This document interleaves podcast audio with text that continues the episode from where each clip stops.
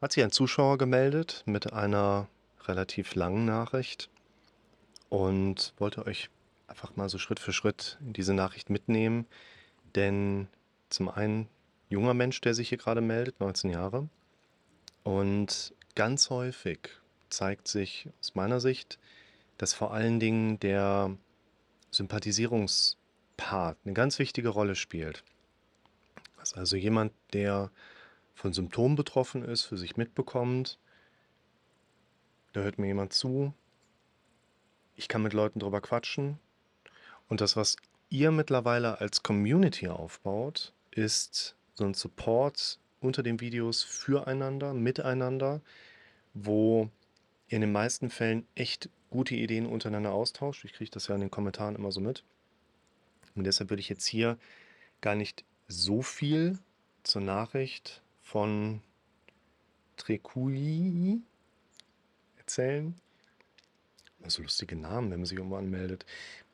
Sondern würde sagen, ich stelle die Nachricht vor und das wird sich schon alles von alleine ergeben. Guten Tag, ich bin 19 Jahre alt, mache derzeit mein Abitur und fange dieses Jahr noch meine Ausbildung an. Ich leide seit ein paar Monaten an Schwindel, Gangunsicherheit, welche sich schnell zu einer Panikattacke entwickeln können.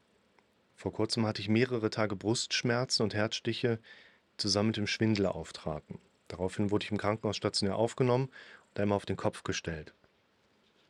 Das macht man übrigens häufig, weil man auch bei einem 19-Jährigen letztlich keinen Herzinfarkt übersehen möchte. Dass mit 19 bei einem sonst gesunden Patienten der Herzinfarkt auftritt oder eine andere schwere Krankheit, sehr, sehr selten. Man hat aber meistens dann doch eben Kapazitäten, um sich das mal anzuschauen. So bist du irgendwo im afrikanischen Busch, würdest du damit nicht in ein Krankenhaus kommen. Ne? Hier haben wir quasi im Herzen Europas gute Möglichkeiten der diagnostischen Abklärung. Wir kriegen das in der Regel alles von der Krankenkasse bezahlt. Und letztlich ist die Diagnostik ja auch wichtig, um nichts zu übersehen. Typischerweise, das ist ja so mein Metier hier, sind es nicht die Symptome, die uns zum Arzt bringen, sondern die Befürchtungsmuster, die wir erleben in Bezug auf die Symptome. Gerade diese Phänomene, irgendwas Richtung Brust tut weh, irgendwas strahlt in der Brust auch zur Seite aus, lässt er immer direkt alle Alarmglocken aufschrillen. Häufig sind solche Präsenzen relativ schnell als muskuläre Beschwerden abgrenzbar. Das heißt, man hat Schmerzen, die beim Atmen, bei Lageveränderungen, bei bestimmten Bewegungsmustern stärker auftreten. Und dann weiß man auch schon, das geht jetzt wahrscheinlich nicht in die Richtung, hier beim 19-Jährigen eine Lungenembolie oder entsprechend auch bei äh, Herzinfarktdiagnostik, sondern der wird sich vielleicht eher was geklemmt haben. Interkostalneuralgie wäre so ein typischer Mechanismus. Oder auch relativ oft Brennen retrosternal, also hinter dem Brustbein, spricht häufig auch für ein Refluxproblem, also irgendwas mit Sodbrennen. Auch hier Nikotin, Abusus, also Rauchen, fördert die Ausschüttung von Magensäure, äh, Stressoren letztlich, wenn wir wissen, wir sind 19 Jahre, wir müssen irgendwas machen, also fangen wir eine Ausbildung an. Vielleicht habe ich da gar nicht so viel Bock drauf, aber ich muss ja irgendwas machen. Ne? Das sind so Sachen, die uns typischerweise unter Stress setzen. Und ich gebe das ja in den Videos auch immer gerne mindestens einmal mit, dass ihr euch abklären lassen dürft, vielleicht sogar so regelrecht auf den Kopf stellen lassen. Nur diejenigen von euch, die es gemacht haben, der Ärzte-Marathon. Ja, dafür kriegt ihr am Ende keine Medaille. Ihr habt keinen Zieleinlauf und danach fühlt ihr euch wohl und dann ist gut. Ein Ärzte-Marathon ist quasi ein unendliches Ding. Herzuntersuchung, EKG, Ultraschall und alles, was dazugehört, MRT vom Kopf, Blut abgenommen und ein paar andere Fachärzte durchgeklappert, ohne Diagnose. Laut den Ärzten sollte es mir blendend gehen. Denkt hier nochmal an das Video, Sucht das mal aus meinem Kanal heraus. Wenn ich daran denke, verlinke ich es euch. Gesundheit und Unwohlsein gehören zusammen. Auch hier, die Ärzte sehen mal bewusst eben nicht den Patienten vor sich, sondern nur seine Körpermesswerte und sagen, was wir an den Werten sehen, bedeutet für uns, ohne den Patienten zu sehen, dem Menschen müsste es eigentlich gut gehen. Wenn man sich den Menschen mit dazu nimmt und ihn fragt, geht es dir gut, sagt er nö. Aber ja, das ist nicht die Aufgabe, dass der Arzt dafür sorgt, dass es dem Patienten wohl geht oder gut geht, so vom Körpergefühl. Der Arzt ist dafür da, dass er früh genug behandelbare Krankheiten erkennt, Therapieoptionen stellt und nicht, dass es dir gut geht. Also du kannst deinen Arzt gerne dafür ankacken, dass er jetzt dafür verantwortlich ist, dass es dir gut geht, aber der wird auch sagen, so der nächste Patient bitte, so nach dem Motto. Also hier finde ich erstmal vom Fragesteller alles richtig gemacht. Mir geht es aber ganz im Gegenteil nicht gut. Der Schwindel bestimmt mit der Angst meinen Alltag. Ich werde schnell unruhig und sobald ich nur Kopfschmerzen oder etwas Ungewöhnliches auf meiner Haut bemerke, mittlerweile sehe ich jede so kleine Veränderung als etwas Schlimmes an. Ich bekomme direkt Angst, dass mir etwas Schlimmes passieren wird. Dadurch ist mein Alltag in der Schule sehr eingeschränkt. Ich komme manchmal nicht zur Schule, weil ich mir nur sicher in meinem Bett fühle. Ich fühle mich nur sicher in meinem Bett und Angst davor habe, dass mir etwas passiert.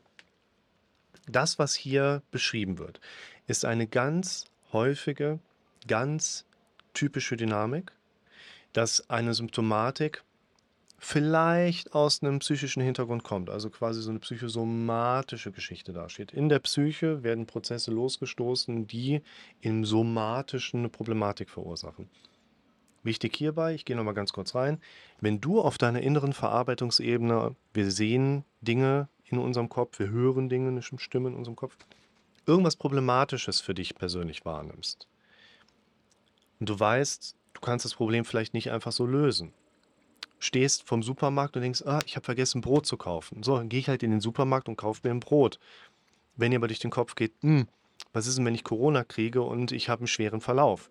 Oder was ist, wenn ich Corona kriege und habe einen milden Verlauf, aber da werden ja von vielen Leuten auch beschrieben, die sind ja gar nicht so ohne. Oder was auch immer für eine Befürchtung im Alltag so hochkommt. Du hast ein Problem, das du nicht lösen kannst, wo du vielleicht weißt, dass es dir gefährlich werden kann und die Gefahr nicht abgrenzen kannst. Das ist so die Kaskade an immer mehr, immer mehr Stresshormone.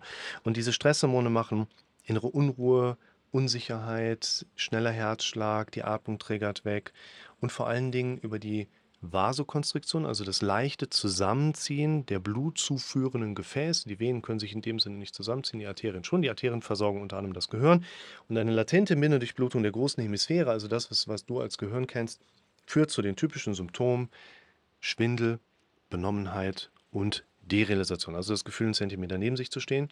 Das ist relativ häufig so, dass wir eben nicht nur auf der psychischen Ebene jetzt Probleme finden, die wir mehr unter die Lupe nehmen sollten, sondern sich das einfach mal wegen irgendwas bei einem Menschen eingenistet hat und wir deshalb nicht auf die Suche gehen sollten, erst recht nicht in die Kindheit irgendwie jetzt gehen sollten, so was hatten hier der Trink wie in seiner Kindheit vielleicht Blödes erlebt, sondern ganz banal, da ist gerade ein Zustand, der darf umtrainiert werden und dafür nehmen wir die gleichen Strategien und Werkzeuge, die wir in den ganzen Videos hier auch thematisieren. Den Schwindel würde ich als einen Schwangschwindel bezeichnen. Das würde ich übrigens nicht. Nicht, weil ich nicht glaube, dass es das ist, sondern jede Form des sich mit einem Problems beschäftigen ist in der Regel eine Aufmerksamkeitszuschreibung, die bei den meisten Sachen nicht funktioniert. Es gibt manchmal Dinge, da beschäftigen wir uns mit einer Sache und merken auch, Thema Zeigarnik-Effekt, mein Gehirn nimmt wieder Abstand davon. Schaut euch das Video an, Gehirnlogik versus Erwachsenenlogik. Es gibt Dinge, in dem Video geht es nachher um eine Packliste. Nachdem ich mich im Wald verlaufen habe und in der falsche Richtung bin, erzähle ich was zu einer Packliste. Und ich sage, okay, ich kümmere mich um das Thema, mache dazu etwas und mein Gehirn sagt, okay, Chef kümmert sich drum, ich kann die Befürchtung jetzt einfach sein lassen. Ich kann mich sogar mit der Befürchtung konfrontieren, was ist, wenn mir irgendwas Schlimmes passiert und merke, ich reagiere einfach nicht mehr drauf. In den meisten Fällen ist es aber so, dass das ein Denkfehler ist, dass ich irgendwas gegen etwas auf einer kognitiven Ebene machen könnte und es taucht einfach nicht mehr auf und es ist nicht mehr problematisch, obwohl ich sogar vielleicht nach dem Problem suche. Also hier unsere Energie, die wir in ein Problem stecken, lässt das Problem häufig chronifizieren oder jedes Mal in der kleinen Situation wieder aufleben. Schaut euch mal das Video an. Negatives loswerden, negative Gedanken, negative Verhaltensweisen loswerden die Aufmerksamkeit, die wir in unsere Probleme geben, halten sie häufig am Leben. Und deshalb würde ich das jetzt gerade eben, ich sneake schon mal so ein bisschen weiter nach vorne, ein paar Wochen und Monate. Ich beschäftige mich mit dem Schwankschwindel gar nicht mehr. Den lasse ich ganz klein werden. Nicht indem ich den klein mache, unsere Energie folgt immer unserer Aufmerksamkeit. Wir wollen den Schwindel nicht kleiner machen. Wenn du möchtest, dass dein Schwindel kleiner wird, fokussierst du dich auf den Schwindel und lässt damit deine Energie dahin fließen. Wir wollen andere Sachen immer größer machen. Schaut euch dazu mal an, Du brauchst immer ein Projekt, du brauchst immer einen neuen Haupthandlungsstrang. Ganz wichtig, verlinke ich euch auch, wenn ich dran denke. Ansonsten müsst ihr immer in die Kommentare schreiben, Herrik, Sie wollten uns hier oder Lukas das verlinken. Tritt auf, wenn ich meinen Kopf schnell bewege oder meine Augen sich auf etwas anderes konzentrieren. Bei HNO wurde abgeklärt mit Gleichgewichtsstörungen in der zugehörigen Organen. Alles super laut Arzt. Deshalb kümmere dich nicht weiter drum. Ich weiß, du kriegst gerade ein erstes Feedback und ich würde das einem Patienten in der ersten Sitzung, in der zweiten Sitzung auch nicht direkt erklären. Aber ich sag mal, wenn ich jemanden fünf bis sechs Sitzungen hatte oder ihr schaut euch die ganzen Videos an oder du kaufst einen Online-Videokurs, dann weißt du quasi, nachdem du die Sachen durchgearbeitet hast, bringt nichts. Ich kann mich noch so sehr um meinen Schwindel drehen, der wird davon nicht weggehen. Ich lasse den links liegen und mache rechts groß. Darauf läuft es hinaus. Man sollte aber, ich wiederhole mich nochmal, den Arzt einmal draufgeschaut haben. Hier macht man in der Regel einen sogenannten Schwindelprovokationstest, bei dem man auch einen Nystagmus überprüft. Das heißt, man spült zum Beispiel das Trommelfell mit 4 plus Körpergrad Temperatur warm Wasser an provoziert einen wirklichen Drehschwindel. Der erzeugt einen Nystagmus, ein Augenzittern. Und dann weiß man, alles gut. Wenn man das Ohr anspült und du sitzt da und sagst, Tag, dann ist nicht so gut. In meinem Kopf schwirrt trotzdem dieser Gedanke, dass es etwas Organisches oder Körperliches sein muss, weil ich es mir ja nicht einbilde. Langsam steigt mir dieser Gedanke echt zu Kopf und mache mir echt Sorgen, was ich machen soll. Ich male mir immer das Schlimmste aus. Kleine Preview tust du nicht. Du kriegst mit, dass dein Gehirn im Worst-Case-Modus denkt und das macht jedes Gehirn, auch mein Gehirn und auch jedes Gehirn von jedem anderen gesunden Menschen da draußen. Und unser Gehirn denkt, unser Gehirn denkt hauptsächlich in Automatismen. Und deins auch. Hier muss man sagen, du machst dir nicht diese Gedanken, sondern du bekommst die mit und reagierst aber darauf. Das ist nachher dein Ziel, dein Prozessweg, dass du lernst, dein eigenes Denken auch mal zu unterbrechen, Stopp laut und deutlich zu formulieren, um dich dann auch wieder von diesen Gedanken zu distanzieren. Und habe seitdem noch Taubheitsgefühle rund um den Mund dazu bekommen und Nackenschmerzen. Daraufhin wieder neue Sorgen, was da alles noch so zusammenkommen kann. Das Einzige, was mich vom Alltag ablenkt, ist Kraftsport. Ich hoffe, es war irgendwo verständlich, bin verzweifelt. Ich finde, das war sehr verständlich. Und ich hatte es ja am Anfang schon eingedeutet oder eingedeutet, eingeleitet und angedeutet. Wir brauchen jetzt viele Kommentare unter diesen Videos, wo ihr schreibt, ey Kollege, ich habe das auch. Ich hatte das auch und bin damit mittlerweile so unterwegs. Ich hatte das auch, habe beim Rick ein paar Sitzungen genommen, der hat mir das empfohlen. Tauscht euch aus, schreibt dem Kollegen hier in Form dieses Kommentars. Ich werde dem Fragesteller das quasi auch direkt nochmal verlinken, das Video hier. Und ich glaube, das ist das Beste, was dem Moment passieren kann. Einfach erstmal so ein bisschen Mut gemacht zu bekommen, indem andere Leute dazu schreiben, kenne ich, fast identisch, ruhig Blut, wir kriegen dich da wieder raus.